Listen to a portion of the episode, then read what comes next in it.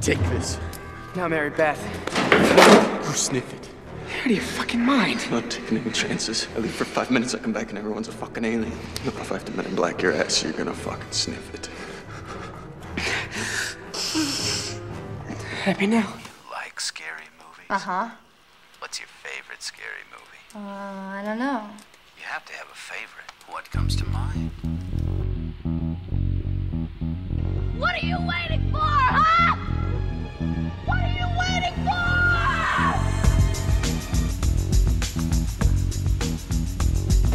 Watch out for those weirdos.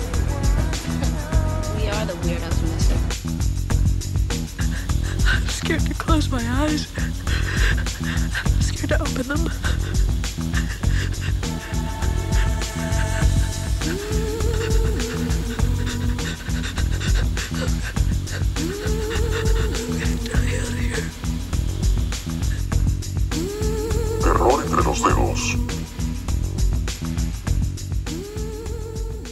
Bienvenidas y bienvenidos a una nueva edición de Terror entre los dedos. Te habla José Pepe Pesante y estoy en la siempre grata compañía de Jonathan Rodríguez. y estamos aquí en el segundo de nuestros episodios dedicados al 90s Teen Horror. Hicimos nuestro primer episodio dedicado a Scream y a sus secuelas. Y ahora vamos a estar eh, cubriendo dos no clásicos de los 90. Eh, Disturbing Behavior y The Faculty. Ambas salieron en el 1998. Con una temática muy parecida. Bien parecida, de hecho, y tienen, hay un montón de similitudes entre ellas. Hay un no, montón. no solamente. Se hace referencia a la, a la canción de. Eso iba a decir de- de Pink Floyd, de- ah, ajá. Eh, en Disturbed Behavior se hace referencia en una escena. Exacto. Y The Faculty abusa de, De- la canción. bueno, de Faculty la- le hicieron un cover y Hicieron un sale en cover. el, en el soundtrack. Y de hecho es un cover que está bien nítido. Está nítido. Incluso yo, yo supe de la película para ese tiempo por MTV, por Ajá, el video. Por el video. Y de ahí yo supe, y entonces Exacto. le dio una promoción brutal porque acuérdate que Es un Usher iba también a salir en la película. No, eh, sí, sí, exacto, no, pero y también quienes hicieron el cover ese de, de Another Brick in the Wall es como un supergroup, porque está como que el guitarrista de Rage Against the Machine y está el cantante de Alice in Chains y es como que un que nada más fue para hacer ese cover. Como lo que hicieron con Choker. Sí, exacto. Diablo con Shocker. Esa la- tendríamos que cubrirla cuando hagamos de Crappy Horror Las of the peores 80s. películas. Anyway, vamos a comenzar nuestra, nuestro dive en estas películas que estamos cubriendo porque estamos viendo esa etapa que tradicionalmente eh, siempre se ha pensado como el horror de los 90 es una porquería. O la gente dice, o, o tú sabes, como el cliché este de... eh, pues después que se acabaron los slashers, pues los 90 no hubo nada, hasta Scream, y después, y después es que vino como que el revival del horror cuando llegó el J-Horror y etcétera, etcétera. Pero ahí el- lo que está en el medio es, como mencionamos la semana anterior, estas películas hechas eh, eh, por estudios independientes, muchas de ellas. o Una de estas es. Dimension también, Una- que lo mencionamos en el pasado episodio. Exacto. Eh, y entonces una, una serie de películas hechas con estos protagonistas jóvenes. Eh, pues, Caras lindas. Caras lindas, trayendo gente nueva al cine. Y que malo que bueno, le dieron una. Como que revitalizaron el horror en general. Mantuvi- lo mantuvieron a flote, pienso yo, para, una, para un sector bien grande. Y estas fueron películas que, a pesar de que no fueron eh, unos, unos hits que cambiaran el mundo tú sabes, tampoco fueron películas que, que nadie estaba viendo. Estos fueron películas. eh, Una más que la otra, todavía la gente se acuerda de ella y Claro. saben que... Específicamente estas que vamos a cubrir en este episodio, una más que la otra. Eh, Exacto. Eh, y viendo, re- revisitando estas dos películas de nuevo, eh, me di cuenta que esto que Pepe está hablando, este resurgimiento, se podría decir, del, Sí. hor- del horror, Exacto. Volvemos Y nos confirma que fue gracias a Scream. Porque Sí, el blueprint definitivo. de estas dos películas, siendo dos películas de horror science fiction, Exacto. porque Scream es- un slasher, pues estas vinieron y dijeron, vamos a inspirarnos en películas como Body Snatcher, Eso como The. Thing. Y, y, es, y eso te iba a decir. como The Thing, es- como Body Snatcher, pero vamos a usar el blueprint de. Scream. Exacto. Ese fue mi análisis de cómo yo Sí. vi que, que se hicieron estas películas. Sí, obligado, o sea, es, es, es usando ese mismo template, ¿no? Y esa misma, esa misma blueprint, ¿no? Del de, de Scream, eh, un poco como que jugando con la cuestión, como hablamos, de la intertextualidad, so, eh, eh, sobre todo más en, en The Faculty y porque es escrita por la misma persona que hizo Scream, que hizo Scream, por Kevin. Williamson. Vamos a ver la cuestión de referenciar otras películas, bien explícitamente. Es como que The Faculty sigue el blueprint bien eh, y Disturbing Behavior, pues lamentablemente no lo sigue tan bien. Exacto. Lo intenta hacer y no lo sigue tan bien. Yo, yo creo que, mira, vamos a hablar, vamos a hablar de, De de- Disturb- de ella de, lleno, ¿no? Porque hay unas cuantas cosas que yo quiero eh, mencionar sobre Disturbing Behavior. Una película que yo creo que pudo haber sido mucho mejor si no hubiese tenido eh, tanta interferencia por la gente que la hizo. Disturbing Behavior. Science is God. It's not what you think. I got a couple tiny glitches to iron out. Will you go out with me? No. Wrong. Bad. It's not bad, it's normal. It- Who's gonna believe you, huh? Your parents? you signed me up for the program?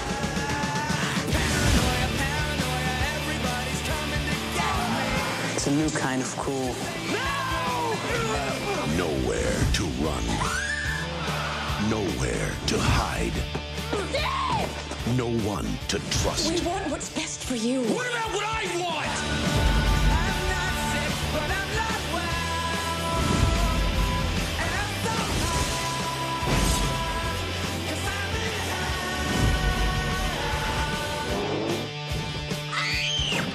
Wow. Disturbing behavior.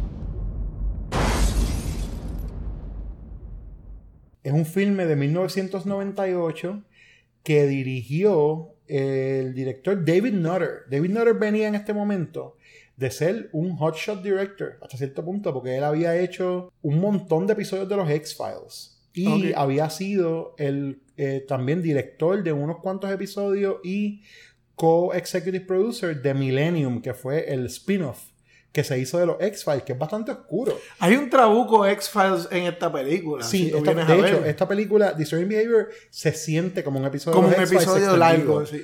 definitivo. Estamos Y de acuerdo. Hay más de una referencia a los X-Files en esta producción. No solamente David Nutter eh, fue director de la película, él también eh, utilizó a Mark Snow, que es el que hace la música de los X-Files. Ok.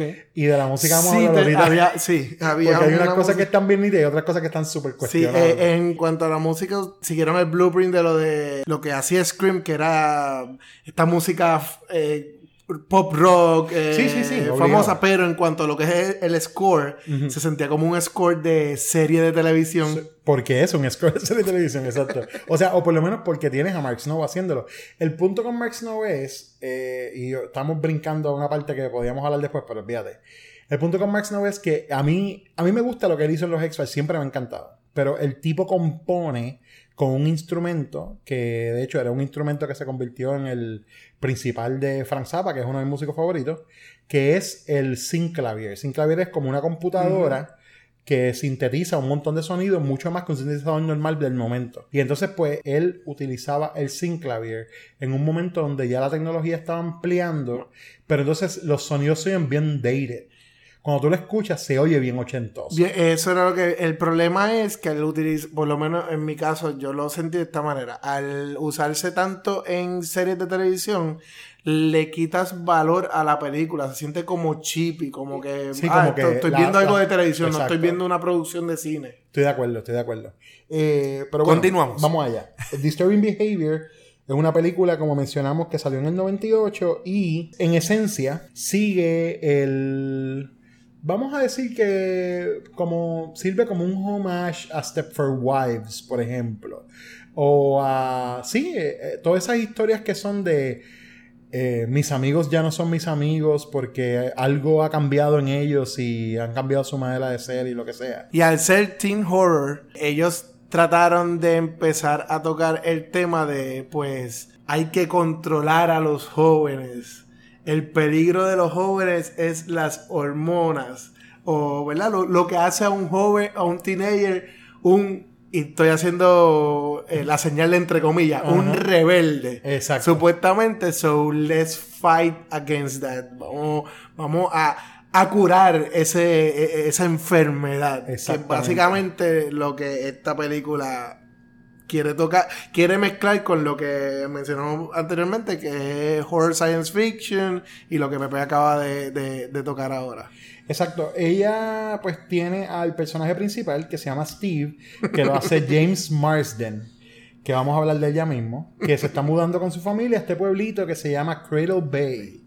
Desde Eh, Chicago. Exacto. Ellos se mudan porque su hermano cometió suicidio, que es una cosa que nunca mencionan en la película. Pero se, o sea, se sobreentiende que cometió suicidio. Él lo menciona en ¿Lo menciona? Sí, él, él lo llega a mencionar de, ya cuando tú te estás dando cuenta y te estás cansando como que, espérate, quiere empujar esto aquí y lo quiere empujar con estas imágenes sur, eh, como que sin... eh, no sé, como que estas imágenes experimentales, por decir sí, así. sí, porque usan como un Eh, video Ajá, ahí unos videos ahí, el chamaco ahí bien rebelde y la cosa. Ajá. Este, pero en una, él sí lo llega a mencionar. Ok. Eh, Yo pensé que no lo Pero mencionaba. bien, le- bien levemente. Nada, la película como tal empieza con esta, con este, este muchacho con esta muchacha en el carro, están como en este, esta, La mejor escena. este, este cliché de, de chamaquitos de high school que están en el carro bregueteándose. Se como de los Eh, 50s. Exacto, como tipo 50s style, exacto. Y cuando la muchacha eh, quiere como que algo con el muchacho, el muchacho algo como que hace clic dentro del muchacho y coge y le, ¡pla! le parte el cuello. Él, él le está peleando hace rato diciéndole que no quiere Que hacer no nada quiere. con ella because I need my I fluids. need my fluids. Exacto. O sea, Eso a mí me, yo dije, la película va por buen camino, porque está siendo Ajá. un poco cómica, so, va, va súper bien. I need my fluids, y ella sigue insistiendo, y ella como que pues el, el- no, no es un comentario machista, pero pues eh, eh, los jóvenes, Ajá. por la ignorancia, las hormonas, el deseo, ah, quiero tener relaciones sexuales con esta muchacha, se le dio, como diría todo el mundo, se exacto. le dio, y él no quiere, y él no quiere, y ella, papi, yo te voy a dar lo tuyo, y ahí viene de la manera más salvaje del mundo, le parte el cuello Yo a los Steven voy a Seagal. dar lo tuyo. Anyway, la cosa es que... A los Steven Seagal. la- lo importante de la muerte de ella, sí, de hecho, los Steven Seagal full. Lo importante de la muerte de ella es que los policías llegan para como ver qué es lo que está pasando ahí con estos chamaquitos que están en el carro. Y en esencia, el- hay un forcejeo, el muchachito, el, el, el muchacho joven, ¿no? Que parte, que está diciendo que, que va a jugar el eh, fútbol, so es parte Que necesita del- sus fluidos. Exacto, necesita sus fluids. Su Gatorade. Este, él está, él, él en el forcejeo mata a como que a un deputy del, de Porque la el policía. deputy, el deputy se da cuenta Exacto. y, y lo va a arrestar y él lo mata. Y ahí el, El sheriff. el sheriff como que le tira la toalla al chamaco, como le Y dice como... se deja los dos cuerpos que llevan cargo de Hanky Verde. Exacto. Pero a todas estas, uno de nuestros personajes principales, que era Gav- Gavin, Ajá. eh, eh, quien lo hizo fue Nick Stoll, Exacto. eh, estaba viendo lo que pasaba. Exactamente. Y Gavin es un rebelde. Gavin es exacto, un rebelde que es como el chamaco, eh, el outsider, ¿no? El exacto. outsider, El loner, el traditional outsider. loner o outsider. Outsider, eh, mafutero. ra- raro, mafutero, exactamente. Y entonces, pues, eh, entonces conocemos a Steve que se está mudando para allá con su familia. Y nada, el, eh, Steve empieza en la escuela y, se- y, en- y tiene un momento donde tiene con Gavin. eh, la presentación de cómo son todos los Gavin le hace una, un resumen exacto de los estereotipos de, de las escuelas, de los high school. exacto que no estaba nada fuera de lo real. No, estaba no. bastante. Se siente bastante- Él menciona, él dice, él, él le llama el class system. Sí, exacto. Porque la escuela es como eh, bueno, un país, por decir, y tiene sus clases sociales. Ujú. It's a class system here at CBI, Stevie boy. Check it out. There you got your motorheads, car jocks, all the world's a gasket and a lube job and a pack of luckies. Music of choice, posi traction, overdrive, classic rock, Skinner, the almonds, Bruce, drug of choice beer, Miller genuine draft. Keggers can't be choosers. Freaks who fix leaks. Ah, over here you have your micro geeks, nerds, whiz kids, and various other bottom feeders. Music of choice, the sound of an Apple PC being booted up. Drug of choice, Stephen Hawking's A Brief History of Time, and a cup of jasmine tea on a Saturday night. Freaks that go squeak. Over there, you have your skaters, riffing raging kids and their ramp tramps. Baggy pants, sticky wools, doing 50-50 grinds with an ollie grab finish on a homemade half pipe in the woods. Music of choice, the thwack of the hacky sack. Drug of choice, ecstasy. E-tab, baby, longer loving through science. Freaks in sneaks. Here's where it gets really nasty. Lorna runs with that group over there. Blue Ribbons.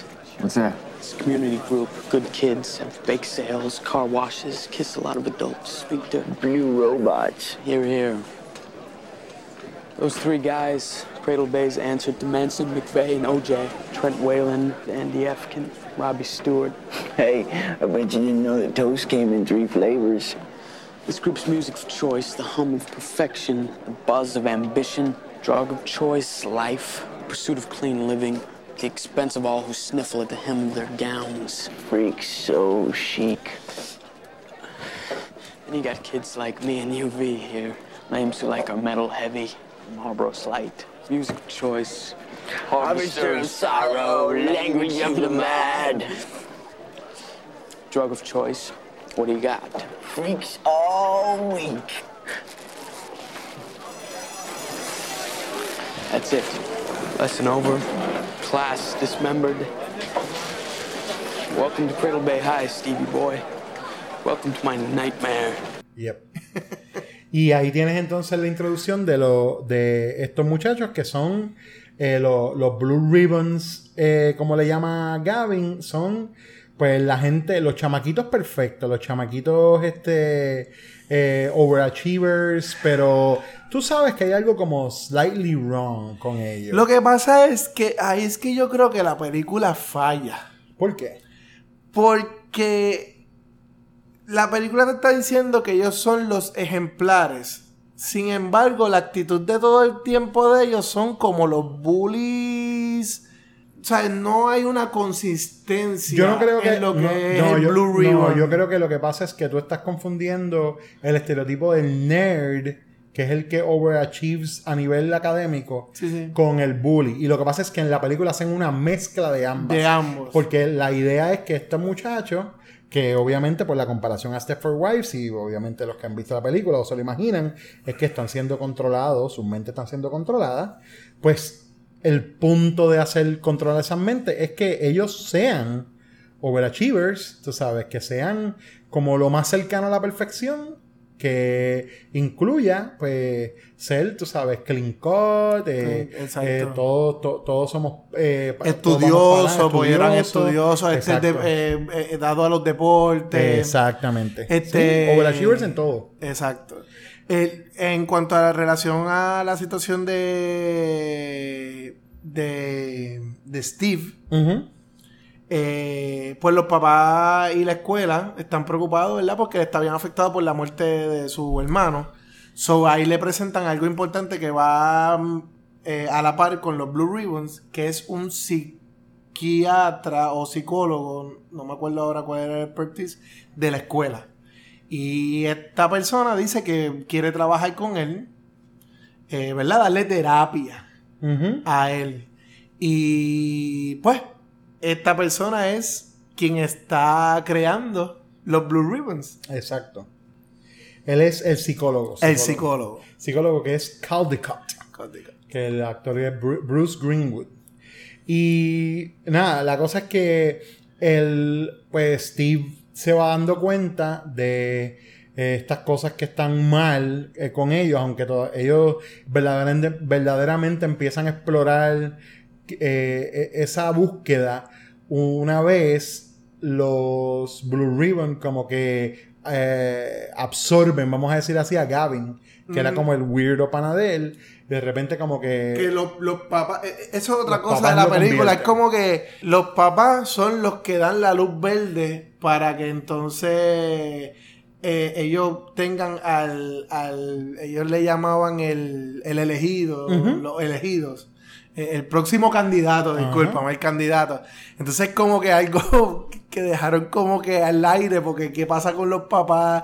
Los papás sí saben bien lo que está pasando o no saben bien lo que está pasando. Porque más adelante, además de Gavin, que como Pepe acaba de mencionar, hace la conversión a un Blue Ribbon, eh, Gavin pues, temía por su vida, porque él vio y él le contó a sus amigos que estaban compuestos de cuatro personas. Era Steve, Steve, eh, el mejor amigo de Gavin, que ahora mismo no me acuerdo el nombre. El, el, el, el bien hincho. eh, sí, Este, eh, un muchacho creo que era el vino. El, Exacto. este, Estoy dando de acuerdo cómo que se llama. Déjame buscarlo. Eh, Espérate, pues nada, eh, No, tengo que buscarlo. Da un break. yo creo que la tengo ahí. UV, UV, como, UV, como UV, Ultraviolet. UV, UV, que era, era como que un mafutero bien, Exacto. bien easy going, bien Exacto. nice. Y el personaje de Kathy Holmes, que por fin vamos a hablar de ella, que aparece como que a mitad de película. O sea, ya, ya el corillito de los tres está, entonces falta una más. Y aparece ella encima de una pick-up Yes. haciendo el baile más random del mundo. Y el di- yo me imagino que cuando ya le dieron la- las páginas de su diálogo, eran como dos páginas. Este, en esta película ya no hace mucho. Aquí vemos lo que vamos a ver en muchas películas de los 90.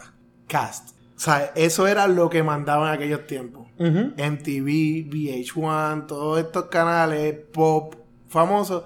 Y estas películas se concentraban en eso, en el cast. Yep. Y entonces, por eso es que tenemos a, Katy, a Katy, eh, Holmes ahí haciendo nada. Ellos empiezan a investigar. In the interest of fairness, Katy Holmes estaba en esa película como el hook, ¿no? De para la era el gente. hook. Porque ella. eh, esa, es, esa es apenas su segunda película. Pero ella estaba empezando ese mismo año en Dawson's Creek. Y ella era una de las principales de Dawson's Creek. So, Es otra cosa, lo- esa- esa serie que como- estaban- Un intento de como empujarla como este estrella, ¿no? Pero. Esta estrella juvenil. Entonces después de eso hizo Go y Teaching Miss Tingle. Que es casi lo mismo, Eh, que- aparentemente. ajá. Y pues lo demás pues no... Y después no conoce a Tom. Cruise y se, se, se destruyó. Pobre muchacha. Anyway, este, nada, la cosa es que... eh, Ellos se- a investigar. Steve se hace amigo de uno de los mejores papeles de la película, que es eh, eh, William Sadler. Él hace de... Él es el conserje. El conserje, exacto, de la escuela, que es... eh, La gente El entiende nombre de que él es Dorian. Dorian. Y todo el mundo entiende que él es un moron, un retard. Y está obsesionado supuestamente con atrapar ratas. Atrapar ratas con una cosa electrónica que es como un E... Es un boombox, Es loco. un boombox, exacto. Un E- Eradicator. Eradicator. Eradicator. Con, con línea de Exacto, medio. claro. El Eradicator, que supuestamente es una cosa que emite un sonido que es dañino para las ratas. Y entonces, pues, eso él está obsesionado con esa cosa, ¿no? Este. Y. Steve se hace pana de Dorian y él le explica que él, él es el que le dice como, mira, que yo creo que esta gente están... Sí, Steve descubre que Dorian no es quien aparentemente quien aparenta ser. Exacto. Y ahí ellos tienen la la la conversación y ahí es que Steve dice, hay algo mal con los Blue Ribbons. Vamos a hablar un poquito de los Blue Ribbons. Los Blue Ribbons aparentemente era como un tipo, nunca explican claramente lo que es, si es un lavado de cerebro o un chip. Porque en unas aparece como un chip, pero cuando los van a, a- a trabajar, el procedimiento es como un lavado de cerebro. Es, es que es ambas, porque si tú, si tú ves bien la escena esa del final donde... La película tiene muchas cosas ambiguas. Como no, no aclara. como Sí, que sí, no sí. Y, pero, y de eso vamos a llegar ya mismo. Cuando vemos el procedimiento bien, primero vemos que hay algo envuelto como un implante o algo así. Como un implante. Eso lo porque vemos dos una- veces. Exacto. En un momento donde los Blue Ribbon están tratando de coger, de, de como agarrar a Steve y como convertirlo para el lado de ellos o whatever. una muchacha que es Le, Blue Ribbon. le hacen un decoy con ella. Ajá, la- eh, él se la encuentra en la casa, él va para la casa A y la muchacha iba. está allí. Y entonces la muchacha trata de seducirlo, pero entonces la seducción no va como ella esperaba. Porque y- el verdadero emoción de un teenager, porque ella le gustaba Steve, so, la emoción de ella es emoción de excitación, empieza a dañar el chip que tiene y entonces se descontrola. Y ya esto lo habíamos visto con otro de los personajes Con que, que le ve la cadera, porque lo que le ve la cadera a Katie Holmes y le da, está diciendo, perdonando la palabra, "Ya, esos huesos de esa mujer están bien ricos. Perdonando la palabra, esto no es PG-13 aquí. Le da una bellaquera bien mala.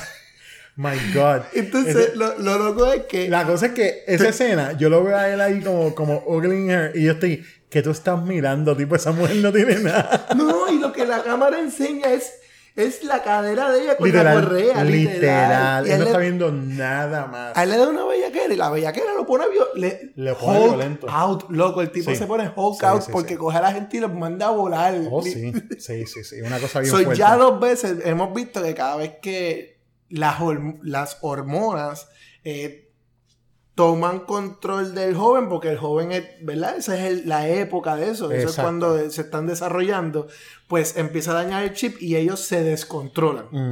Eh, se ponen violentos o se vuelven como locos, se auto eh, Mutilan. mutilan o mutilan a otras personas y ese es el fallo del experimento. Y que es lo que pasa con la muchacha que va a a casa seducir a Steve. Steve, que Exacto. se pega a dar contra la pared. Se empieza a dar contra la pared y entonces coge, quiere coger un canto del. Ella se da contra el espejo.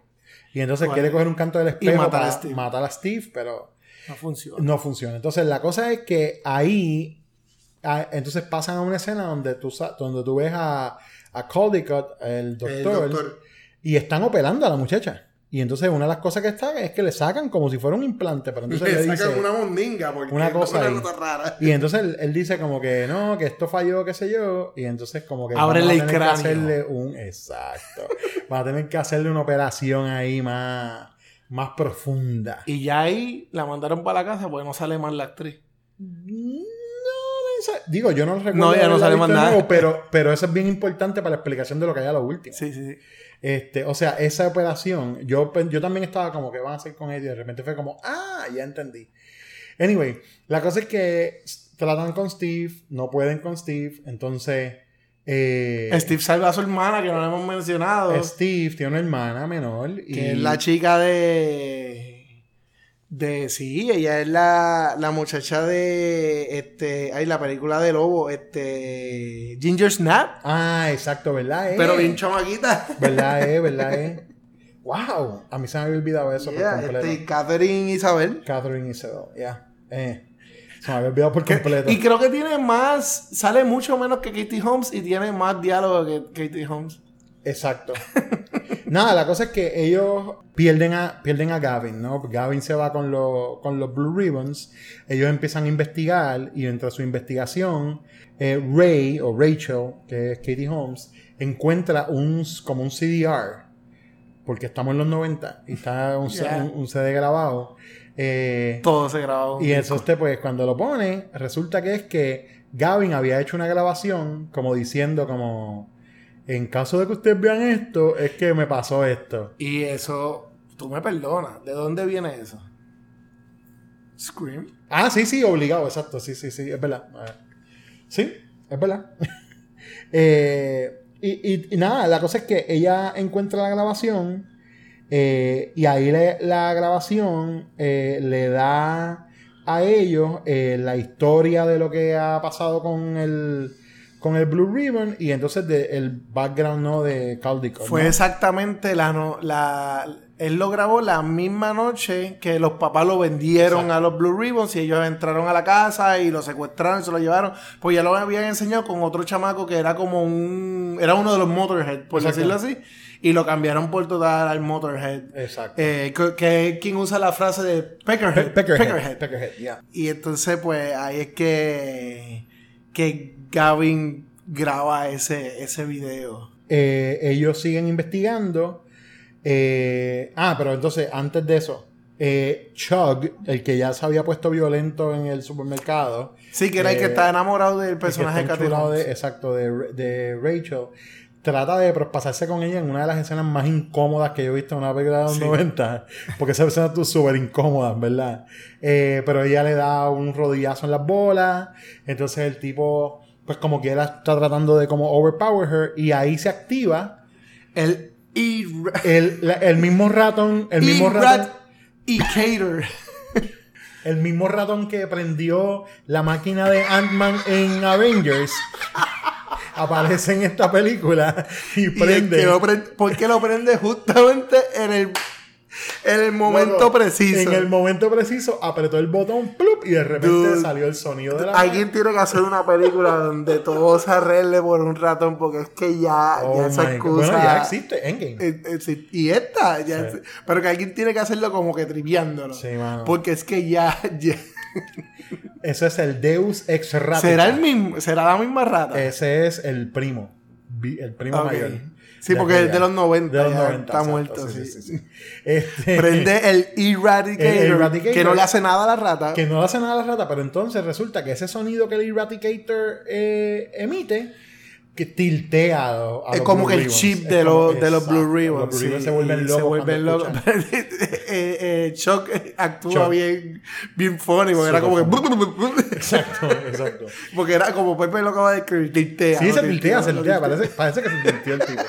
Pues la cosa es que eh, eh, ellos siguen investigando y ahí es que Descubren que el encuentran el, Mental Hospital, donde, que se llama Bishop Flats, que ahí ellos van y se dan cuenta de que ellos tienen este programa de mind control para la gente, pero los que se glitchean los tienen aparte.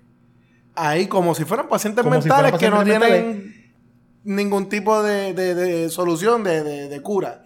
Y Una de ellas- Una de ellas es la hija, de. Caldecott. Y esta es la escena más eh, importante, es una escena importante, no es la más importante, Exacto. importante, pero a la misma vez más innecesaria porque está tan mierda hecha esa escena. ¿Cuál? La de la cuando ellos van al hospital. Ah, bueno, está bien sí. porquería. Sí, está bastante, está bastante charrita, sí. Es es que está bien jala por los La película tiene parte. muchos clichés de otras películas. Es como si ellos Claro. cogieran muchas escenas de muchas películas. No sé si tú lo sentiste así. Y, y lo y, o como que coño, esto va con la película de nosotros. Vamos a copiarla y vamos a ponerla. Es como un copy-paste de, de muchas películas de. No solo de los 90, de otras No, sí, épocas. sí, sí, obligado, obligado. Y, y sí, tú te puedes inspirar, eso está bufiado. Eh, Faculty, vamos a hablar más adelante, lo hace y está bien nítido. Pero se, era como soso, como que no había. Fíjate, yo no lo sentí tan soso. Yo, vamos, va- vamos, A vamos a gusta para la impresión película, porque no ¿no? hemos terminado de hablar Sí, por de la película. Vamos, vamos, vamos a terminar la trama. La para trama, para en entonces- parte. Eh, ok, so, te- ellos ya descubren eso, entonces ahí, ahí es que, lo, que los atrapan, ¿verdad? Ahí es que los atrapan. No, ellos escapan. Sí, De ahí él se va con Katie Home porque ellos van a coger un ferry. exacto. Una vez cogen el ferry, que, es que ya van de camino al ferry, llega el sheriff y los bloquea en la gasolinera. exacto. Pero cuando los bloquea, el sheriff le dice que ellos están past curfew y los encierra en la, en la patrulla. Pero ahí llega el, el conserje y le da al sheriff, lo noquea y le dice que escapen. Ahora, Exacto. ellos vuelven a la casa a Y buscar la que- hermana. y ahí es que entonces se dan cuenta de que los papás lo habían apuntado para que que le los hicieran- papás lo, lo habían apuntado. Ajá, entonces llega, ellos están peleando, no me acuerdo dónde, había un revolú. Y esta es la parte que yo no entiendo. Llega el UV, ¿sí? Que no sé cómo se enteró de todo, con la hermana en la guagua, y le dice, tengo a tu hermana, vámonos en el ferry. Sí, no, pero, pero está bien, pero eso es la parte de antes, eso ya es el final final. O sea, la parte Eso es de- antes de la pelea final. Exacto, exacto, pero lo que me refiero es que todavía estamos, no, no hemos mencionado el hecho de que después que ellos llegan a la casa de Steve y lo quieren meter a lo del, lo del Blue Ribbon, ellos se lo llevan a tratar de limpiarle el cerebro. Se lo llevan al centro. Eso. Y ahí secue- la secuestran a ella. eso, la secuestran a ella. Y entonces lo secuestran a él y a él. Sí, yo acabo de joder todo esto. En él es que vemos el proceso de lo de cómo, ¿Cómo es que es ellos que se hacen eh, y que es una mezcla de eh, lavado de cerebro con una implantación que hacen por el ojo. Que ahí Que es pa- que, pero- que parece ah, como si fuera un lente contacto. Ay, que iba mi pregunta, porque cuando a la muchacha que estaba en casa de Steve, eh, media hora antes en la película, le quitan el implante, se ve como si fuera un implante que está dentro de su cabeza. O sea, se ve un pedazo largo, Ajá. como un chip largo, con pedazos de carne y sangre. Pero lo que le van a poner a él es un lente de contacto. Bueno, dude. bueno, no, no necesariamente es un lente de contacto. Porque- aquí era de Está contacto. bien, está bien, pero yo, está bien, pero yo lo que te digo es lo que se ve, de la manera que se ve, Es un... es como si fuera un lente contacto, pero nosotros no sabemos si eso es como un, Eh. tú sabes, como que va a ponerlo ahí, eso le va a salir una, una cosa que va a meterse para dentro de su cerebro, Es un- which en realidad sería como funcionaría. Pero anyway, ese es uno de los muchos problemas que tiene esta película. Eso, eso vamos ahora a, lo- a las impresiones Esa, finales. esa escena, yo, yo hice unas notas de que esa escena me acuerda, eh, tiene un poquito de Clockwork, O- Clockwork Orange, porque le están susurrando cosas que tiene que hacer para lavarte el cerebro, pero no sé si tú te diste cuenta que tiene un feeling a Halloween 3.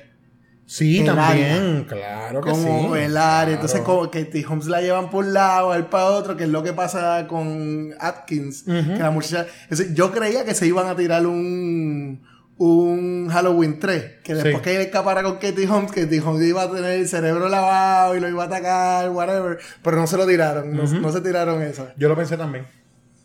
Pero, anyway, la cosa es que ellos Escapan. escapan y ahí es que entonces Yubi aparece de repente con la hermana de él en, el, en la pick-up. Le dice, De la vamos, nada. vamos para el ferry. Y entonces, eh, ahí es que aparecen los Blue Ribbon que están bloqueando la carretera.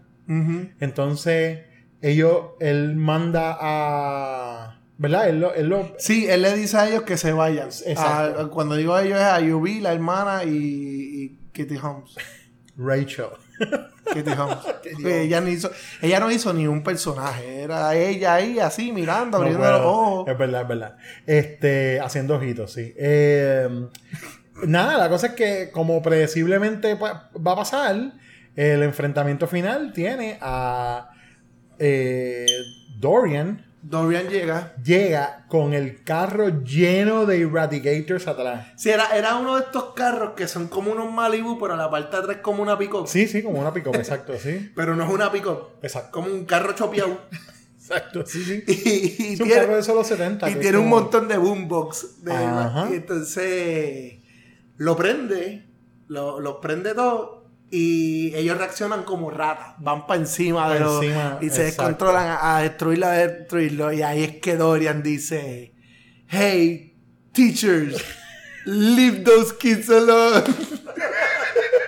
Oh my y se tira yes. por un risco para abajo con, to- con todos los chavaquitos Sí. enganchados del carro y los mata a todos. Mano, y entonces Y al doctor lo, lo entonces Steve pelea con el doctor y mata al doctor. Exacto. Hay una, hay una pelea con el doctor, el doctor muere, él se reúne con ellos en el ferry y se escapa. Él va en una motora, él ve una motora que se brinca, tira. se, brinca, tira, Exacto. cae, que eso era para romperse la pierna y se levanta. Exacto. Abraza a, a Rachel. A Katie Holmes. a que- a- abraza a Rachel y ahí es que dice, porque al principio de la película a ellos le dice, welcome to your new home. So ahora él le dice a, Steve le dice a Rachel, eh, we're going home, where is that? Wherever we make it. Exacto. Entonces, el- la película tiene como un, un epílogo que es que te muestran un salón, un salón de clases de una escuela que parece como un setting como más de ciudad, como urban. Es más, una, parece, parece de estas películas, este, como la, la que salía la canción de Coolio, este. Sí, como Dangerous Minds. Sí, Ajá, por eso, un Dangerous urban, Mind. un urban setting, ¿no? Sí, que son gangueros y Exacto. ese tipo. Y entonces tienen a este maestro sustituto, Sustituto. que va a llegar y le están diciendo, ustedes se quietos que por ahí viene el maestro. Y cuando te muestran quién es el maestro, el maestro es Gavin, Gavin. porque él está vivo todavía y todavía tiene el, oji- el ojito así como los Sí, porque le brillaba el ojo. así como si fuera un ojito. Un brillo rojo. Rojo. Exacto, como un By ojo cibernético. Se llama Blue. Ribbon y el ojo era rojo. No sé, mijo, eso es una inconsistencia. Lo único que tenían azul era los jackets. Sí, eran los, los jackets, exacto. Eh, eh, mira, esta película, yo me di cuenta que es un guilty pleasure. O sea, yo no creo en la palabra guilty pleasures, pero. Hasta nos confundimos nosotros en el orden de la película y todo. Exacto. El- esta película, de verdad que es el tipo de. Eh, Tenía potencial. trash, trash noventoso que está, está bien gufiado, en verdad. O sea, la película no es mala. O sea, la película es mala.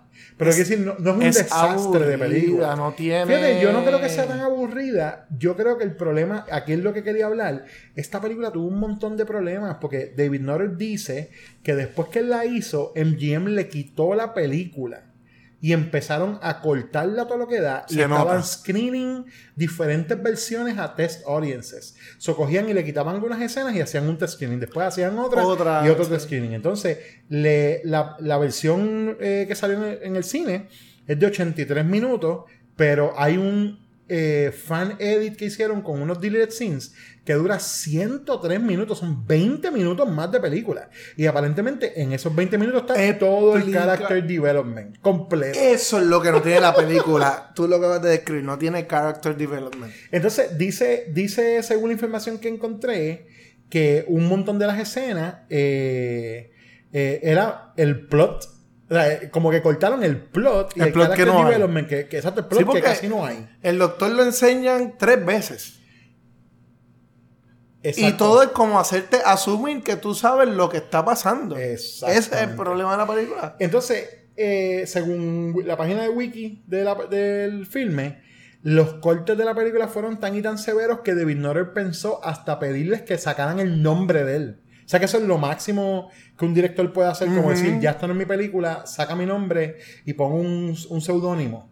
Tú sabes, como un alias, porque ya esto no es mi película. Así, así Otra- de- así otras veces no eso. ponen seudónimo, otras veces, si es antes que salga la película, lo que hace es que ponen otro director, le añadir otras películas y ponen el nombre. Claro, claro, director. pero eso- En este caso ya se había hecho la película. Ah, después podemos hacer un podcast aparte sobre esa cuestión de los directores disowning their movies. Pues hay un, so, hay un director Scott que nunca se sacó, pero el fan edit tiene, son 103 minutos que usa los, los deleted scenes y un final diferente también. En el DVD hay 11, 11 deleted scenes, brother. Incluyendo un love scene entre Steve y Rachel que nunca se usó. Pero sin Sí, embargo le- sale en el trailer de la película. Ah, y en la película no salió. En- no salió. Ah, dice que las escenas incluyen una conversación entre Dorian y Steve, eh, en donde Dorian explica cómo un choque donde murieron cuatro eh, chamaquitos borrachos, una mamá y su hija menor, devastó al, al, al town tanto que fue lo que ocasionó el plan de Caldecott. Loco, Eso tiene es tanto sentido. Completa. Esa es la explicación completa. de lo Eso que tiene está tanto sentido Exacto. porque eso es lo que te dije a ti, que los papás aparecen ven- como vendiendo, digo yo, no literalmente no los vendía, pero era como vendiendo a los hijos, pero no hay desarrollo de los papás. No hay, no hay. ¿Dónde están los papás dentro de este plan? ¿Qué, De la manera ¿Cuál es su, su rol dentro de este plan? Nunca lo de, dicen. de la manera que ellos cut la película, es como si pues los papás son unos hijos de puta que quieren que sus hijos sean este, Sí, porque Steve se fue sin sus papás. este, mentales. ¿tú me mentales y, y- que obedezcan pe- todo pero y que sean ¿dónde está el perfectos, rol? pero- ellos saben lo que hacen ellos Exacto. saben hasta qué grado o a ellos lo están engañando. O sea, Exacto. o esto es un pueblo como la película esta eh, eh, eh, Hot Fuzz tú sabes que todo el mundo que vamos a limpiar a todo el mundo y vamos a hacer a todo el mundo perfecto y estamos todos en un plan. O sea eso no lo explican. No. Es bien vago o sea en, en cuanto a explicar eso. Y con, con- con eso que tú vas a decir, ya lo explicaba bastante.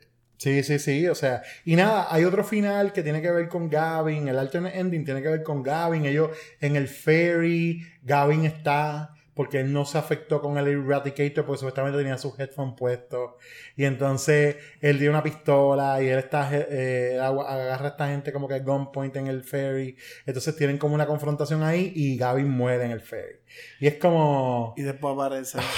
Sí, mano, no, no, no. Entonces hicieron ese final de como que aparezca, aparezca él como. Tú sabes. La película se deja ver. La Sí, sí, película tiene buena, una buena idea. Pero yo creo que la palabra que describe lo que yo dije ahorita es como sosa. Sí, o sea, se nota cuando tú te. Después que hablamos todo lo que hablamos. Cuando hablamos ahora de las cosas que cortaron para poder hacerla, para poder hacerla, qué sé yo, yo no sé qué estaban buscando ellos, que fuera más corta o, o- o no entiendo, en verdad, lo que estaban buscando. Pues, mano, sí, la mataron. Mataron el sentido de la película. Mataron como que lo que pudo haber sido una película bien nítida, o, o vamos a decir mejor de lo que es, la pudieron haber hecho mejor y definitivamente se, se- o sea, hicieron una película bien caca. Eso dicho, es. eh, a, mí, a mí- yo encontré que está bastante. Yo no, yo, no, yo no la encontré tan aburrida como tú. Yo lo encontré que está pretty normal para ser una película que parece un episodio de televisión de un- Eso, serie. es, sí. ¿Tú me entiendes? No es que es Este, aburrida, es eso mismo. es- se siente como un televisor y no tiene alma. O sea, es como que eh, lo- los personajes pues están ahí. Mano, pero es que. Y ya. Es que.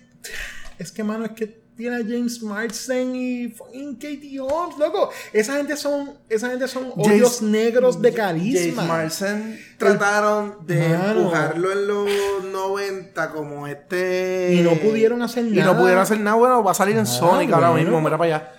Luego. Mira, este pobre muchacho, mano, nunca pegó una No bien, pega, no pega, no no pega, no pegó pega. nada bien. Este chamaco salió en. Y él no es un mal actor. Es que lo que pasa es que él es como. Él es just. Él es, él es good enough. Él es una cara. Él es good enough. Eso es lo que pasa. Él es como good enough. Él es como tú necesitas a alguien que resuelva. eh, Fíjate, hay una película, no tiene que ver con horror, que a mi esposa le encanta y, y a mí me gusta. Mi hija ahora, la nueva generación aquí en la casa, la ve y le encanta, que es Enchanted de Disney. Y él, él hace del típico prín- príncipe de las películas de muñequitos. Y como es un personaje bien over the top, le quedó súper bueno. Que a lo mejor él tenía que buscar no ser tan safe. Pero yo creo que es Porque que- a lo mejor era muy safe. Pero yo creo que es que su apariencia no tiene que ver con. con. eh, o sea, no es él. Es lo, es lo que le dan para Lo que le dan o sea, por- la cara. Y es porque él es un tipo que se ve bien wholesome, que tú le puedes dar un papel bien. O sea, literal, él lo cogen La hacer cara es cuadrada y todo, Exacto, literal, él lo cogen para hacer papeles bland. Es como, yo necesito un tipo que sea lo más white bread posible. Sí. Pues este tipo, pum. No se pone viejo, by the y way, cabrón, se ve igual. Eso sí, él se ve igualito, eso, eso se, se lo damos. Porque él se ve, eh, o sea, esta película salió en el 98 y lo primero que yo pensé cuando... Yo dije, Yo también. Pero si se ve igual que yo lo vi en el trailer de De Sonic. Yo dije, se ve igual, el tipo no envejecido. Yo so, es- that was impressive, en verdad. Sí. Este, anyway, eh, Disturbing Behavior me da pena porque David Nutter es muy buen director, pero pues mano, no tenía, no tenía el poder, no tenía el mollero para él este, poder exigir en esa película y pues se, le- se la sacaron de las manos, se la sacaron de las manos y se la, y se la mataron a la pobre película. Luego de esto, él se fue full para televisión y David Nutter ha terminado dirigiendo episodios de Game of Thrones y ha hecho un montón de cosas. Se le ha hecho una carrera completa en televisión. En televisión. En televisión. Es que la película parece eso, un episodio de televisión. Entonces, hablando de los episodios de televisión, y antes de ir entonces a The Faculty, eh, cuando hablamos ahorita de una cosa del score, yo habían, habían partes del score que yo estaba como, este score está bien nítido, mano, a pesar de que tiene ese feeling así como medio TV score. Era porque lo que se es- sentía. es- exacto, el sonido. Pero hay una parte, cuando los Blue Ribbon llegan a la casa de Steve, y, y, eh, empieza como que, como que el, como que aquí va a empezar el tercer acto Ujú. sale la guitarra más clichosa. ¡Guau! ¡Guau!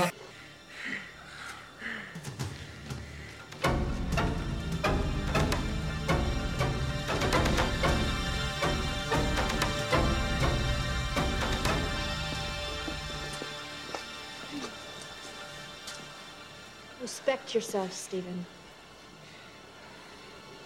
I, I suppose.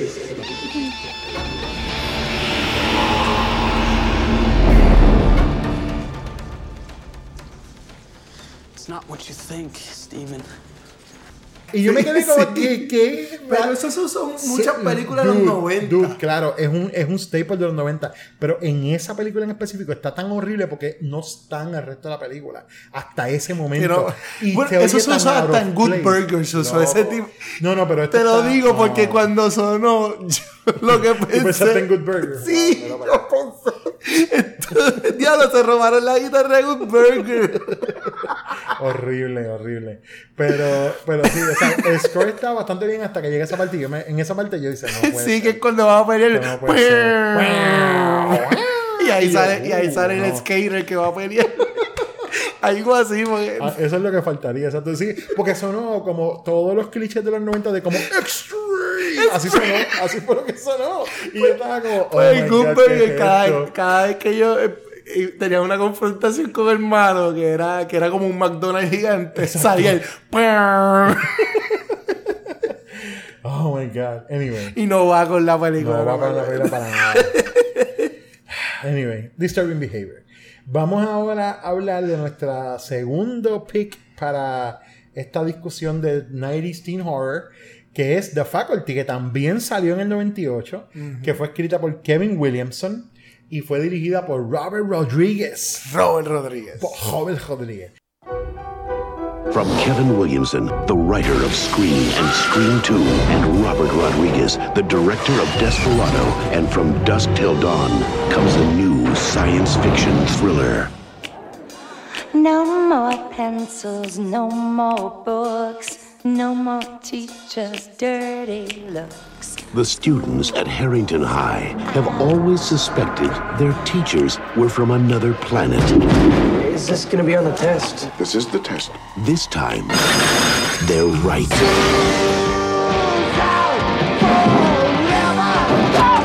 Now, these six students won't just question authority, they'll have to destroy it.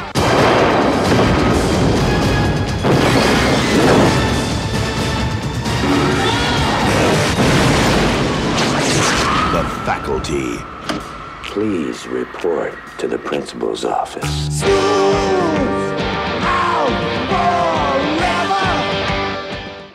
Se Y nota, esa tiene muchas cosas. Un cast muchísimo mejor que Disturbing Tiene un montón. Hasta Tiene los un- cambios. Tiene un tremendo cast. Tiene a Elijah Wood, tiene a Josh Hartnett, tiene a Jordana Brewster, tiene a Robert Patrick, Bebe Robert Newworth, Patrick, mano. eh, Usher, John Stewart, Salma Hayek. Salma o sea, Hayek. se nota que es una película de Ro- de Robert Sí. Rodríguez. Eso es lo que sabes. Eh, es una película que eh, se ha convertido en un filme de culto con toda la razón del mundo. eh, y en esencia es, como mencionó Jonathan al principio del episodio, una, vamos a decir una... No un rime, porque no es un rime, pero su No, no. inspiración Tiene muchas claramente- inspiraciones. Su inspiración claramente es una mezcla de Invasion of the Body Snatchers con The Thing. Con The Thing. Eh, tienes a estos muchachos que están en la Y escuela. con este tema que hablamos en la película anterior, que es lo de los, los, los teenagers. Vamos a curar a los teenagers. Exactamente. Tienes a estos muchachos que están en la en, en una escuela. Eh, la película empieza con el coach gritándole a uno de los futbolistas. Mientras está corriendo la canción The Off- de The Off- Offsprings. Una canción. Sí. Empieza con la. Es que el intro se nota que es bien Kevin. Kevin Williamson. Kevin Williamson. O sea, yo rápido me acordé de Scream por, el, por el intro de la película. Eh, el, el coach le está gritando a uno de los futbolistas que es un inepto, el otro, que sí. Sí, bien agresivo. Bien agresivo. Entonces, él, él tiene un encuentro con alguien en el, en el campo de fútbol. Lo único que dice, ah, Pero tú no, puedes tú no ves la persona, No, exacto. Y entonces él tiene este encuentro y eh, luego lo, enseñan a él dentro de la escuela con la... Con la... Nos enseñan a la facultad. Exacto, están unos maestros Unos ahí. maestros en una reunión y entonces están discutiendo pues de que todo el dinero es para fútbol. Exacto. Y no hay field trip, no hay chavo para field trip, no hay chavo para ningún club de nada, de chess, de historia, de nada. Y como que, ah, esto es un pueblo de hillbilly, lo único que le gusta aquí es el fútbol, son fútboles y se acabó, dice la directora. Se van los maestros, se queda la directora y es que aparece Robert El Patrick. coach, exacto. Hay que aparece el T-2000. Sí, el- que es el coach, él es el coach. El coach, que aparece el coach. al, al principio. y, y pega como que hostigar sexualmente a la directora. Bien brutal. Bien brutal. Y entonces la, la, la puñala con, Con un lápiz. Con un lápiz, con un lápiz. Entonces ella trata de escapar y entonces... eh, Eh, aparece otra maestra que es como bien nerd. Ajá, y ella Eh, Porque Robert Patrick, eh, el coach, coach. ah, pone cadena en las puertas. Ah, la atrapa y cuando ella por fin escapa, Ah, Con ayuda de la con otra ayuda maestra. de la otra maestra, esa otra maestra que le ayuda a escapar, Saca las saca tijeras. las tijeras y la mata. La apuñala como seis Bueno. veces en el pecho. Exacto. La puñala, porque no va a decir la mata, porque la puñala. La. Y ahí se acabó el intro tipo Scream. Exactamente. Sí, de hecho, eso es un intro scream, exacto.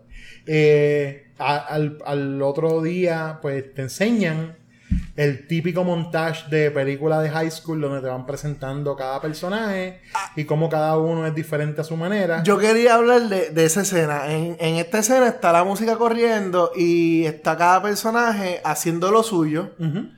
Y haciendo lo suyo, tú sabes quién es quién. Exacto. Tú sabes quién es el torpe o nerd porque él lo está demostrando en sus acciones. Tú sabes quién es el, el sport guy porque lo está demostrando quién es el popular, quién no es popular, quién es el loner. Y lo están demostrando con las acciones, con dirección del, del, valga la redundancia, del director y, y, y con las acciones. Y te ponen el nombre del personaje. Versus la otra película, eh, Disturbing Behavior, que tiene que venir Gavin y hablar, ah, fulano, fulano, fulano, fulano, que es un poquito, pues, más, quedó feo, pero un poquito más aburrido. En esta lo hicieron a través No, de la... de, de nuevo, a mí esa escena de Story Behavior es de las cosas que más me gusta. Sí, sí, está está ufia, está pero... lo- que- bueno, lo dije mal, no es que es más aburrido, sino que son dos Digo, maneras... está- puede ser aburrido para ti. Son dos maneras distintas de cómo presentarte Approach el- lo mismo. el, eh, approach lo mismo, correcto. Sí, sí, de, de- hacer la presentación esa de cómo es los lo- diferentes clics y la gente. tú sabes, Para un vago diferentes- como yo que no quiere escuchar gente hablando, pues me gustó más. Aparentemente, no sí, sé. Sí, bueno, bueno, para los gustos los colores. Anyway, la cosa es que tú ves ahí entonces que está Casey, que es el que es el fotógrafo del school newspaper y es un chamaquito que se De ve 11 que- años. se ve school. se ve súper freaking joven este y es este Elijah Wood entonces él Antes de la pubertad. entonces él es la, el la asistente de Delilah que es la editor in chief y también es la head cheerleader de la escuela La- sí, ya es todo lo. el popular. novio de ella es Stan, que era el que está quitting el football team por la cosa que tuvo con el coach. Sí. Y él se dedica, pero dedica a más estudiar. a estudiar. Él quiere cambiar. Él, Él quiere estudiar. él es un estudiante que no existe realmente. Entonces tienes a Zeke, que es el que es un rebelde y es el que Está vende repitiendo, droga. y está repitiendo cuarto año. Está repitiendo cuarto año. Vende droga, pero sin embargo, el tipo es súper inteligente. Exacto. Entonces, Y a él- tienes. A él lo. Tú tienes a la muchachita de transfer que es Mary Beth. Mary Beth, que es la loner. Que es la loner, exacto. Que Y- se hace amiga de Stokely, que es la. La new student. la no, es- es- la new student Mary Beth. Stokely es la loner. Es la loner, Exacto. correcto. Stokely es la loner. Que exacto, es, la, es como la, la loner. Gótica. que- gotiquita. Que es Y que la gente tiran de los estereotipos, pues de lesbiana. Exactamente. Ellos, Casey encuentra una criaturita, una cosa en el football field que parece como un renacuajo. Parece un sí, parece como un renacuajito, en verdad. Entonces él va y lo. Lo lleva lo profesor lleva de ciencia que es este. John Stewart. John Stewart. Ajá. Va donde, donde el profesor y el, El tipo profesor le dice, oye, esto, esto, yo no sé qué tipo de animal es esto, yo creo que esto es una, un- una especie nueva. Dicen que si es anfibio, que si no es anfibio. Tiene una conversación bien interesante Bien entre los estudiantes y el. Esa escena está bien nítida. Él está como que, el profesor le dice como que, mira, esto es un, un organismo nuevo, vamos a llamar a la universidad para que, tú sabes, para que le- lo, lo certifiquen y la cosa, ¿no? Antes de le decir eso, hay, hay un accidente donde le derraman agua al organismo. Exacto. Y ahí el, orga- el- el organismo estaba muerto. So empieza a menearse. Ujú. Entonces el profesor dice, vamos a tirarle una pecera. Ujú. Que tenía una pecera ahí de casualidad vacía. Bueno, es ciencia, vamos a darle Sí, pero vacía. Sí, bueno, Y lo tiran. goldfish, qué sé yo. Y cuando lo tiran, te va a menearse. Con el CGI bien tipo Robert Rodríguez. Tipo CGI de los 90, en verdad, como, tú sabes. Y se pega. Oye, yo soy fanático de Robert Rodríguez. Y love todas las películas de él, malas o buenas. Eh, y se multiplica en el agua. Entonces, muerde al maestro. Exacto. Y ahí es que él dice, vamos a mandarlo a la universidad. Y eso, link, eso va a link con algo que está pasando con los maestros que han cambiado, que es que tienen una sed insaciable. Ujú. Eso es tomando agua y agua y agua y agua. Pues, eh, como mencionamos, Casey y Delilah eh, trabajan en el periódico de la escuela. De la escuela. Y entonces ellos deciden meterse en el Teacher's Lounge y esconderse. Ay, a ver si pueden eh, como coger algún bochinche. o Casey alguna está cosa, en busca alguna- de noticias, de noticias, pero sí, quiere bochinche. Sí, exacto, exacto. Están viendo a ver si consiguen algo. Entonces, cuando llegan allá, ellos presencian cuando eh, el Coach. el coach y la y una de las maestras Que fue la que, que atacó fue la que a la atacó directora. a la directora, eh, le, le meten una cosa por el oído al- a, la enfermera. Que es, Que es es Salma Salma Hayek. Hayek, Que es la enfermera más enferma del mundo porque está enferma. Porque está enferma, exacto. Bueno, pero no hace sentido porque Sí, está, está. está en contacto con los estudiantes enfermos. Eh, entonces, y ahí se dan cuenta de que hay un cuerpo muerto en el Sí, porque están guardados. antes, el personaje que era el, como que el captain of the football team se está bañando y había una maestra que era bien anciana. Y a ella la llaman, uno de los profesores la llaman, ah, profesora, puedo hablar con usted y se encierra, que aparentemente es para convertirla. Y ella llega eh, a las duchas a pedirle ayuda al muchacho y se le empieza a caer la piel y qué sé Sí, es yo. como tiene la piel como si, como si se le está cayendo. Como si se estuviera cayendo y se le cae un canto de pelo. Entonces ellos le dicen, no, eh, los dos testigos, que es el, eh, eh, este muchacho, este, el personaje se llama Stan, que Stan. es el, el que ya no quiere ser futbolista, que es el novio de, de, De. Pues Stan y Casey son los testigos y él le dice, no, ella tiene cáncer. Ujú. Entonces, eso fue antes de que Casey y Delia estuvieran en el. presenciaran el ataque a la enfermera y descubren el cuerpo de ella, que ya está podrido. Una cosa bien. Bien brutal. Y explican que es que al ella ser tan vieja, rechazó el. ¿Verdad? No lo hemos mencionado, pero es un parásito. Un parásito, exactamente. Eh, y nada, la cosa es que eh, aquí entonces pues ya tú estás viendo el como ellos establecen qué es lo que está pasando entre los maestros y es que entre los entre los maestros de la escuela está pasando este parásito que los está eh, ellos se lo pasan a los diferentes maestros y como que los controlan Supuestamente los controlan y supuestamente lo que hace es que cambia tu actitud a lo contrario. Por ejemplo, el coach sigue siendo un coach, sigue con su misma meta de hacer de, de manera con autoridad eh, controlar al equipo de fútbol, pero no es tan agresivo. Se deja llevar más por los estudiantes.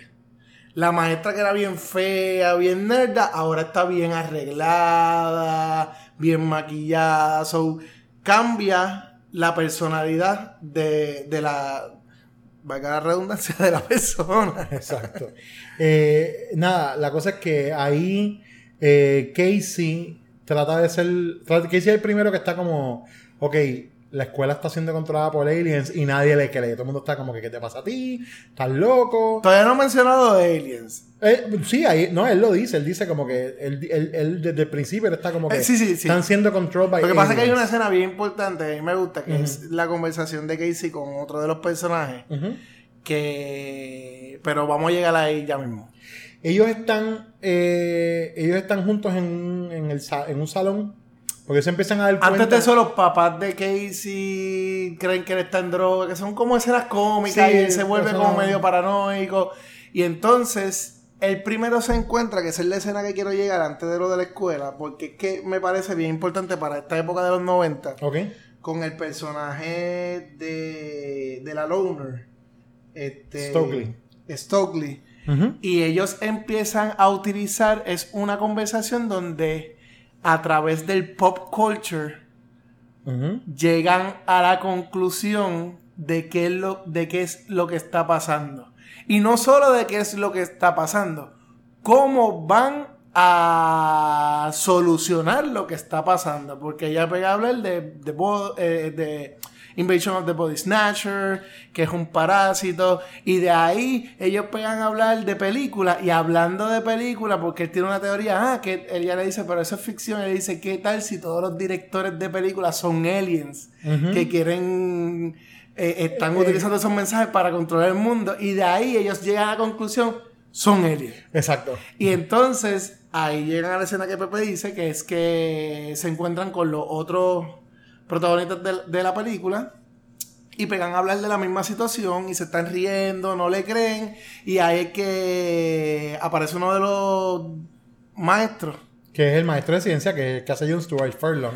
y los ataca. Y los, los ataca, entonces... Comprueban Zeke- que- Sí, ahí, se, ahí comprueban. Zeke este, coge una... Arranca la, el Guillotina. blade de una guillotina de papel. Y entonces... eh, le pica los dedos en uno de esos CGI horribles de la película. Este... Le pica los dedos a Furlong, que los dedos se siguen moviendo solos. Los dedos sacan como unos tentáculos. Exacto. Y pegan a moverse. Y entonces, aquí hay un twist importante eh, en, este, en este momento, y es que una de las drogas que vende sí, que es como si fuera un éxtasis. Nunca dicen lo que es. Ellos le llaman scat. Él, es que- sí, él menciona que usa cafeína Un y montón otro de cosas. un montón de cosas mezcladas. Eh, lo que son las- muchas de las drogas, que son un montón de químicos ahí caretos. Te pueden meter ACE y lo que sea. Exacto. Pues esa droga, él la vende como en bolígrafos vacíos. Que Los se- lo- los bolígrafos Big, pero tienen el, el polvo El adentro. polvito adentro, no, Y no en- tiene los tubitos. Eh, Exacto. Y entonces, pues él coge eso y se lo espeta en el ojo al, al maestro. Y el maestro se, ¿sabes? Se seca. El alien, bueno, se seca. Se va a botar con espuma y se seca. Exactamente. Me pareció bien bufio que usaran los Bic. No sé a ti, pero yo como... Porque... Pues una película de escuela y, y que mejor símbolo que ese tipo de bolígrafo, esos ballpoint que, que se usaban. No sé, me pareció bien interesante. Sí, sí, no, y yo, yo estoy, yo, ah, yo creo que está súper bien y va con todo el tema de la, con todo el tema escolar perfecto. Ellos entonces se van a casa de Zeke y ahí hacen un experimento para ver cómo, qué es lo que está pasando y se dan cuenta que es que esos organismos necesitan el agua para vivir y que el- la droga que hace Zeke es un diurético. Y por ser un diurético lo que hace es sacar el agua y entonces se seca. También descubren que ellos necesitan un host para multiplicarse. Exactamente. Y ahí es que vuelven a utilizar eh, el tema del pop culture y le preguntan a uno de los personajes cómo los derrotamos.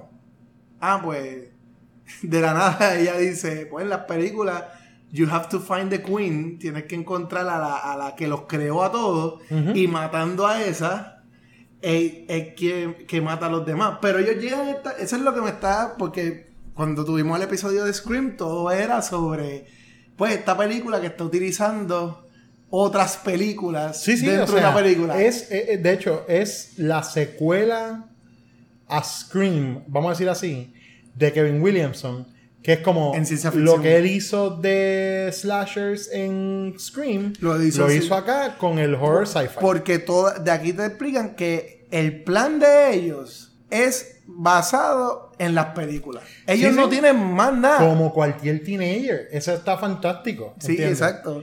Pero ellos no tienen, ellos no buscaron, ellos no hicieron un experimento, no tienen ninguna prueba para, para soportar. eh, eh, eh, Bueno, ¿verdad? hicieron Eso. experimentos. Ellos Hicieron, no saben que son hicieron aliens. experimentos, saben que son aliens, pero que ¿cómo, cómo saber que matando a la reina Ah, es no, que lo va a claro, matar? bueno.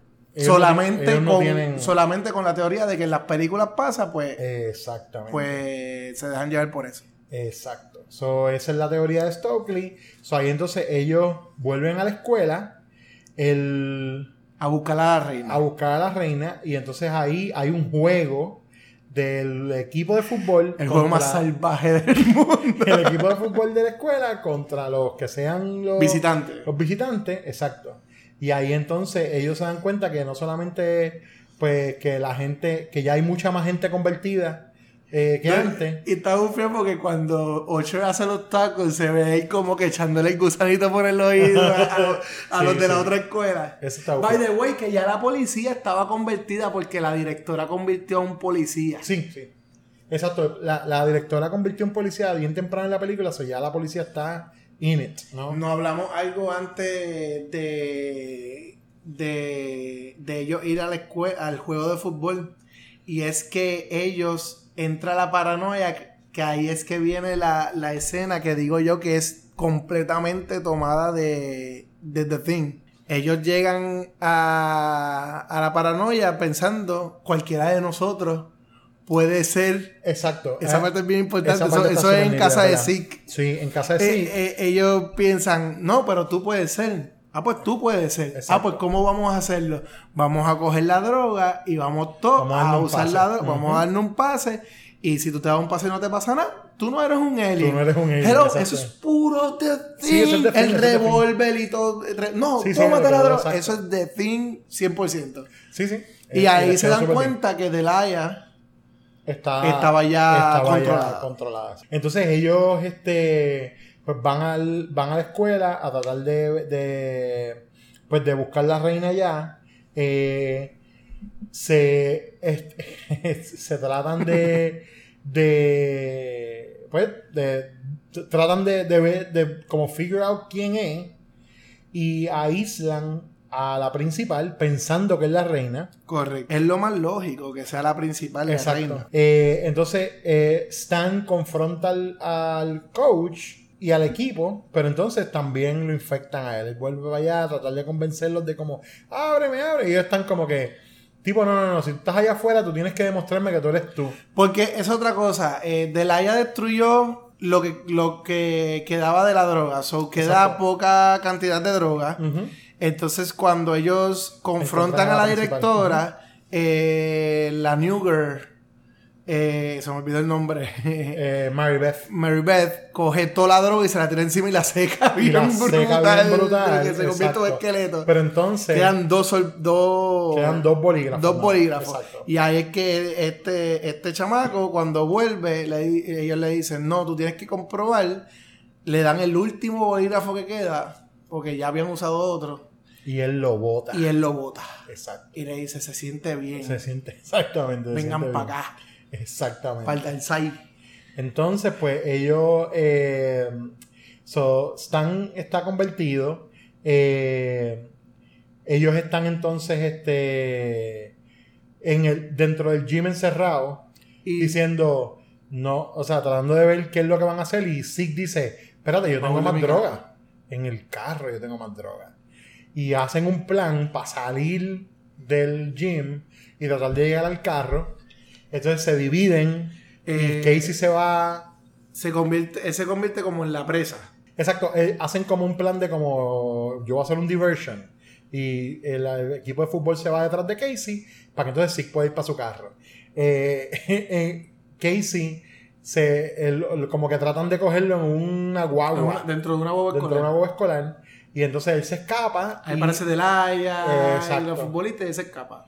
Él se escapa, entonces, y Zeke llega a su carro y en el carro es confrontado por la profesora que cambió. Elizabeth Burke, que es. Exacto. eh, ¿Cómo es que se llama esa Famke actriz? Janssen. Famke Janssen. Famke Janssen. Que ella era bien tímida. Sí. Y entonces. Y lo como medianelda se Es veía. medianelda. buen papel hizo ahí, bien corto, pero bueno. Y lo, lo había confrontado en una escena anterior. De que si él tiene tanto potencial, ¿por qué Porque estaba está con droga? y todo eso? Pero había como una atracción. Sí, se nota que hay algo. Hay exacto. algo entre él y ella. Sí, porque sí que es el viejo. estudiante, pero un viejo. Este, y ella pues cambió ahora. Ella ahora es una sex symbol. Con- Exactamente. Que, que tenía, eh, tenía la misma estilista que tenía Courtney, Exacto. Courtney, Co- Courtney Cox en, en Scream En 3. Scream 3. Esa pollina horrible, mami. Eh, nada, la cosa es que él, eh, él se, eh, se encuentra con ella, tienen como una pelea. Ella sale volando. Ella sale volando porque ella se mete en el carro eh, y él arranca en el carro y entonces pues en- entre él hacer cosas para que ella no lo infecte, Se él pone trata de el cinturón. el cinturón choca y ella sale volando por el Y cristal. se ve el domi. Y se ve el domi súper obvio sí, obvio, exacto. Este, Se decapita. Ujú. Y entonces la cabeza empieza a caminar sola aquí porque salen los aquí tentáculos. viene la escena de Mars Attack, que es la cabeza con los tentáculos. Exactamente. y el cuerpo buscando la cabeza. Y el cuerpo buscando la cabeza. Diablo, no voy a. ¿Verdad? Mars Attacks. Eso es Mars Attack. Wow. Anyway. By the way, ya habían dicho que una vez murieran los parásitos, la persona no moría, la persona quedaba viva. Espérate, ¿en qué momento dijeron eso? Eso lo dijeron cuando la muchacha estaba hablando de las reglas. It's incomplete. What do you mean? It can survive on its own, but it's merely part of a greater organism. Look, it has the ability to replicate, but it needs a host. Something moist.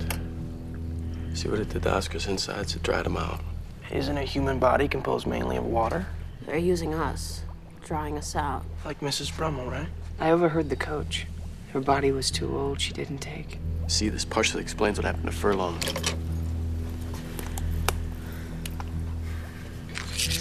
The drug's a diuretic. It dries it out. Kills it. They're using us as hosts. They're just turning us into mindless slaves they can control. How do you know that? She doesn't. She's a Trekkie sci-fi freak. Who's been right so far? How do we stop it? Yeah, Stokely. This is your area. In theory, they're all connected. And if we kill the master, we get them all. In theory. What happens to everybody else? The ones who've been taken over, do they just die? No, they, they don't. They, they would become human again. But that is in theory. So. Wait, so if we found the leader and killed it, we'd beat it. What are we even talking about? I say we get the fuck out of town. And go where? Don't you see? We gotta stop it or it's gonna spread. It took the high school in a day and a half. Give it a week, we'll never outrun it. We have to fight. Ah, exacto, exacto. En casa sí. Ok. Viste, me Eh, acuerdo, me acuerdo. Sí, sí, sí. Pero, pero te lo estoy diciendo porque más adelante tengo una duda sobre eso. Sí, bueno, sí. vamos a seguir. Nada, la cosa es que ellos, eh, eh, entonces Stokely está teniendo una conversación con Mary Beth y Ay, que Mary Beth aquí es donde Mary Beth se desenmascara ella misma. Yo soy el Queen porque Yo yo, era la nueva en la escuela, pero es porque yo venía de otro sitio y Me vine escapé. aquí, me escapé y vine aquí Y a... pega a usar esta analogía de, de que ser teenager es ser miserable, yo te doy una mejor vida, que vuelve después y lo hace con Casey. Pero me pareció bufio porque de- está la ciencia ficción, está el horror, pero también está ese tema de, de, de coño, por lo menos yo cuando estuve en high school yo lo dije, yo- hubo gente que lo amó, fueron los mejores años de su vida, yo fui al revés, fueron los peores años de mi vida. Y eso es lo que te está hablando. Es como que tú tienes que esconderte detrás del maquillaje, detrás del loneliness, detrás de todo esto. ¿Por qué no cambias? ¿Por qué yo no te ayudo a cambiar? Y ahí es que ella se revela que es la queen. Exacto. Eh, con un CGI bien loco ahí, las manos se le convierten No, no, está bufiado. A mí me gusta mucho, El, el, el design de la, de la y criatura. se convirtió en una criatura, la criatura es una mezcla de CGI, pero con practical Sí, effects. tiene ¿sabes? exacto, sí, es sí. como una mezcla de ballena con cangrejo pulpo. Ballena con cangrejo. Sí, porque tiene y- quijada de ballena con cara de cangrejo y tentáculos de pulpo. Ok. Mírala bien. Cangrejo, exacto. Ballena. Juey, con no cangrejo, juey, un juey. Y un juey, exacto. Mírala bien. Ok, es verdad. Sí, tienes tiene razón. Tiene, y, tiene, y tiene lógica porque eh, necesitaba agua para vivir. Exacto, exacto. Perdón. Créeme Sí, que ellos verdad. pensaron eso. Vamos a hacerlo con razón. distintas criaturas del mar. Ella eh, infecta a Stokely en la piscina. Sí, eh, porque tiene una pelea dentro de la piscina. Que se ve bien brutal cuando ella Sí, sale de sí, la sí, sí, piscina. sí, sí. way. Sí, porque ella está convertida en la, en la criatura Que con todos sus tentáculos y 20 y pico de pies. Exacto, su, su expansión. Y entonces tú la ves a ella saliendo de la piscina y ves Y cómo se va recogiendo y se convierte, Y se convierte en en humana. ella, pero la sombra se Eh, queda detrás. Exactamente. Una, eh, sí, eso está súper bien hecho. Eh, ella entonces tiene una pelea con Zeke, Zeke queda Jodido. jodido, y entonces Casey tiene la- lo que queda de la droga en realidad en ese momento y hace que ella lo persiga y entonces es Casey es el que salva el día. Si la pilla con los lo que estos que en Puerto Rico nunca hubo, los que se empujan y se recogen. Y entonces el último sorbetito El se último- lo peta en el ojo. Exacto. Y ella le escupe un montón de gusanos. Y se le empiezan a Y meter a se le él. empiezan a meter a Pero él. entonces, como la, la droga la seca y la mata, pues entonces ahí pup, se le caen Entonces de la cara se le y- hincha como estos tipos que se meten perico. Porque Una cosa bien yo, yo he visto un par de tipos que tienen la cara de la Wood con los gusanos. Igualito. Qué horrible. Eh, nada, la cosa es que ellos, pues, eh, se- la, la matan. O sea, la matan y de repente todo el que estaba convertido dejó de estar convertido. Dejó de estar convertido. Ahí que va mi pregunta. Ajá, La profesora se decapitó. ajá, Se pudo haber peor la cabeza. sí. Pero se decapitó. Pierde los gusanos y está viva. Ella sale, ella sale viva después. Claro que sí, ella se queda de novia de Zeke. Ah, ¿verdad que ya se queda novia de Zeke, verdad? Se me había olvidado por completo. Diablo, pues, es verdad. Bueno, pues hay que ver porque si ella pierde la cabeza... Pues a lo mejor el monstruo tiene pero el monstruo- auto. Exacto. El monstruo Es la- ciencia ficción. El monstruo la coció. Sí, no te es la ciencia cabeza, ficción, tú no chico. debes tener ¿Qué reglas, es sí, ciencia ficción. Exacto, que tú estás dando, buscando cinco ¿Verdad? patas al gato, olvídate de eso. La cosa es que ellos, todos, todos... Parezco a la gente que se cree, se quejan porque Capitán América cogió el martillo Thor. Exacto. No, no, la parte del martillo Thor eso no es el problema. Pero si Capitán América se fue a beber las piedras, ¿por qué es que entonces él está viejo allí y esto no hace sentido? Y, ay, yo quiero que una película que habla de time travel haga sentido. Mire, señor, el time travel no No existe. existe. Se joda. Las reglas pueden ser lo que el director le dé la gana, ¿entiendes? Y eso, eso es lo que pasa aquí. Y en el momento que tú te pones a buscarle sentido, pierdes el enjoyment de la cosa. Fíjate si se le pegó la cabeza para atrás o no. El punto es que se alegraron los que estaban. Eh, Aquí todo cambia, sí se mete al equipo de fútbol. Exacto. Eh, este muchacho, el que era el, el- el capitán del equipo de fútbol, se hace novio de... Ay, siempre se me olvida el nombre de ese personaje, mano, disculpa. De Stokely. De Stokely. Ujú. Que ya, que ya no es Stokely ya no es. God, ya es ella. O sea, ya es- se liberó.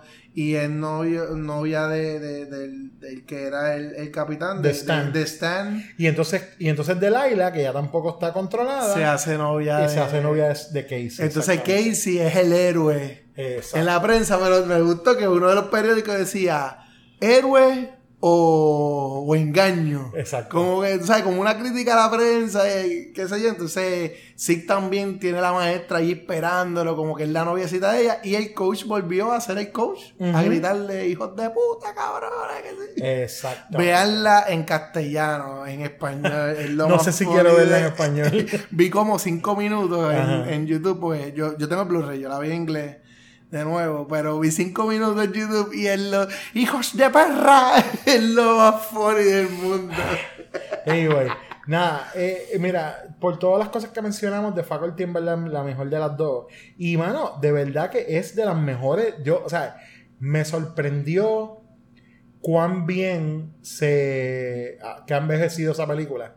Se mantiene súper entretenida. Es una película de los 90. La Tú no puedes- you, you cannot take the 90s out of that movie. O sea, a lo que me refiero es con esto. Hay películas, al- algunas películas, que son timeless. O sea, no importa en qué década se haga, las películas no tienen un time frame de moda, de música, y tú puedes, puedes- esa, esa historia puede pasar en cualquier momento. Esta película es de los 90. Esta Full. película yo la veo como una película de los 90, pero por algunas por alguna razón y algunos algunas cosas se separa del resto de las películas. Es Bueno, un poco porque- única. porque lo que pasa Robert es que- Rodríguez. Lo que, es una de las razones, es una de las razones.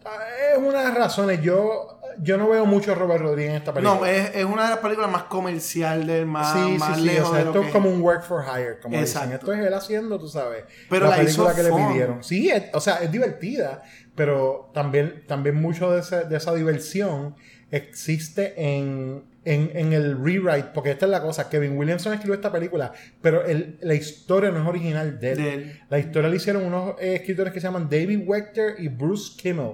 Y ellos escribieron este libreto en el 90 y nadie le al interesó. principio, que era un estilo bien distinto. Eh, Exacto, entonces después de Scream, trajeron a Kevin Williamson, ok, vas a quedarte con la historia principal, pero entonces vas a reescribir todos los diálogos, so, todo lo que es la interacción entre ellos y esas cosas, eso es Williamson. Yo pongo mi cabeza a un picador. Y si esa película hubiese salido a principios de los 90, hubiese sido otra película. Sí, definitivo, por completo. Entonces, eh, esta película la iba a dirigir Kevin Williamson. Pero Mm. entonces él decidió que iba a dirigir Teaching Mrs. Tingle. Y entonces, pues, ahí ellos trajeron a Robert Rodríguez. So, you know, I guess que eso fue. lo bueno de la película es fun, porque si tú le quitas lo divertido de la película, va a ser bien plain. Claro. I mean, eh, homage, como mencionó Jonathan, a, pues, a Invasion. Invasion of the Body Snatchers primordialmente, a The Thing, pero también tiene, obviamente, Breakfast Club por la diferencia Sí. entre ellos. Tú sabes, es eh, una Sí. película que se mantiene, eh, tú sabes, tiene esa, esas cualidades que la, que la elevan. ¿Cómo se llamaba el director de, Home. Alone y de Breakfast Club? Este... Eh, director, no, tú dices este, El- o- John Hughes, John Hughes. Es una esto es como una película de él, pero con horror y ciencia ficción. Si tú vienes a ver, más o menos, Sí, más o menos. Si vienes a ver, es verdad, es verdad. Sí, si vienes a ver es eso. Este. A mí, tú sabes, me, me sigue. La sigo encontrando como que una de las, de las que más me ha tripeado de, de ese tiempo. Se De- puede seguir viendo. Yo la puedo seguir viendo y me la sigo disfrutando. Tiene un soundtrack que es súper noventoso. Además de lo que hablamos de The Tiene Creed. Tiene a Creed haciendo un cover de Alice Cooper. De la canción I'm 18. Tiene a. Tiene a Soul Asylum. Tiene a Garbage. Tiene a Stavin Westward. En los puro 90. 90. Es puro, puro, Puro 90. 90. Sheryl Crow. Tiene a, a Sean Mullins. Me a Oasis, sorprendió que en alguna parte no saliera el logo de MTV en esa película. De verdad que sí. Entonces tiene esa versión de Another Brick in the Wall, que es ese grupo, ese supergrupo que es Class of 99 se llamaban. Y era Lane Staley de Alice in Chains en vocales, Tom Morello de Rage Against the Machine en guitarra, Steven Perkins en batería, que era baterista de James Addiction y Porno for Pyros, y Martin Lenovo, que era el bajista de Porno for Pyros. Tiene un So, ritmo, la canción tiene un ritmo como si fuera Marilyn Manson, así como Sí. lento. Pero sí, está muy buena. como Un medio- cover muy bien, bueno. bien noventoso. Eh, eh, vamos a coger esta canción y la vamos a hacerle Súper 90. bien, Exacto. Eh, nada, más, en verdad, eh, está de las dos, yo diría que es la más que recomiendo. Es un buen double feature. Es un buen quiera. double feature, pero en Como verdad, o sea, quiera. como quiera que sea, y verlo en ese mismo orden que nosotros lo vimos, como verla, verla más mala primero. Definitivamente no veas Disturbing Behavior después porque te va a hacer un bad trip. Te va, te va a tripear. Pero si tú ves Disturbing Behavior que tener primero, energía, no puedes sí. estar cansado porque si no te va a quedar en la primera. Exacto, pero si ves Disturbing Behavior, Disturbing Behavior primero y después ves esta, eh, son dos películas que salieron el mismo año con un tema, unos temas bien similares de estos similares. teens que están tratando de ser controlados de alguna manera, unos con el brainwash, el otro con los aliens. Uf, es Este, eh, ambos, ambos son eh, el- los, los que ganan el día, vamos a decir así, son los outcasts. Los outcasts y, los y los adultos, aunque en una son los aliens, pero quien, quien toma a los aliens primero son a los adultos, o los adultos son los que quieren cambiar a los teenagers. Exactamente. Eh, y, y mano, tú sabes, eh, todas, las dos tienen música bien noventosa también. Súper noventosa. Súper noventosa. Este, en verdad, en verdad, bregan. Yo, yo creo que es un buen double feature y, y una y una, un buen ejemplo de que el horror de los 90 no necesariamente era malo, malo. Era, era, era malo, pero no era malo, malo. En el mismo orden de nosotros, te tirará tres Scream, no necesariamente no tiene que ver la 4. Exacto. Scream 1, 2 y 3. eh, Disturbing Behavior. Y luego. Y, y después de Faculty. de Faculty.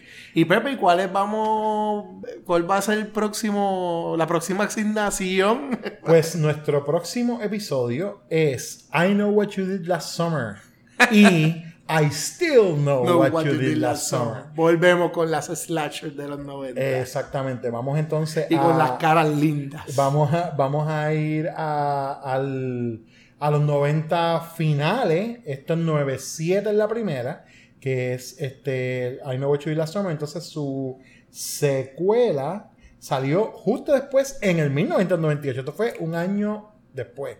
Eso es friendo y comiendo. Que hace algo que hizo The Faculty. Mete una cantante.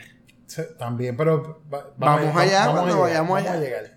Eh, eh, y también eh, Kevin Williamson, otra vez, el, el hombre que hizo los 90. Pero, anyway, esas son las que vamos a estar discutiendo entonces en nuestro próximo episodio. Eh, como siempre, les agradecemos por escuchar, gracias por eh, su sintonía, por bajar el episodio, gracias por sus comentarios. Recuerden de seguirnos en las redes sociales, nos pueden encontrar en todos lados como Terror entre los dedos. Y nos escuchamos en el próximo episodio. Estuvieron con ustedes Jonathan Rodríguez y José Pepe Pesante. Esto fue Terror entre los dedos. Hasta la próxima. Hey, teacher! kids alone!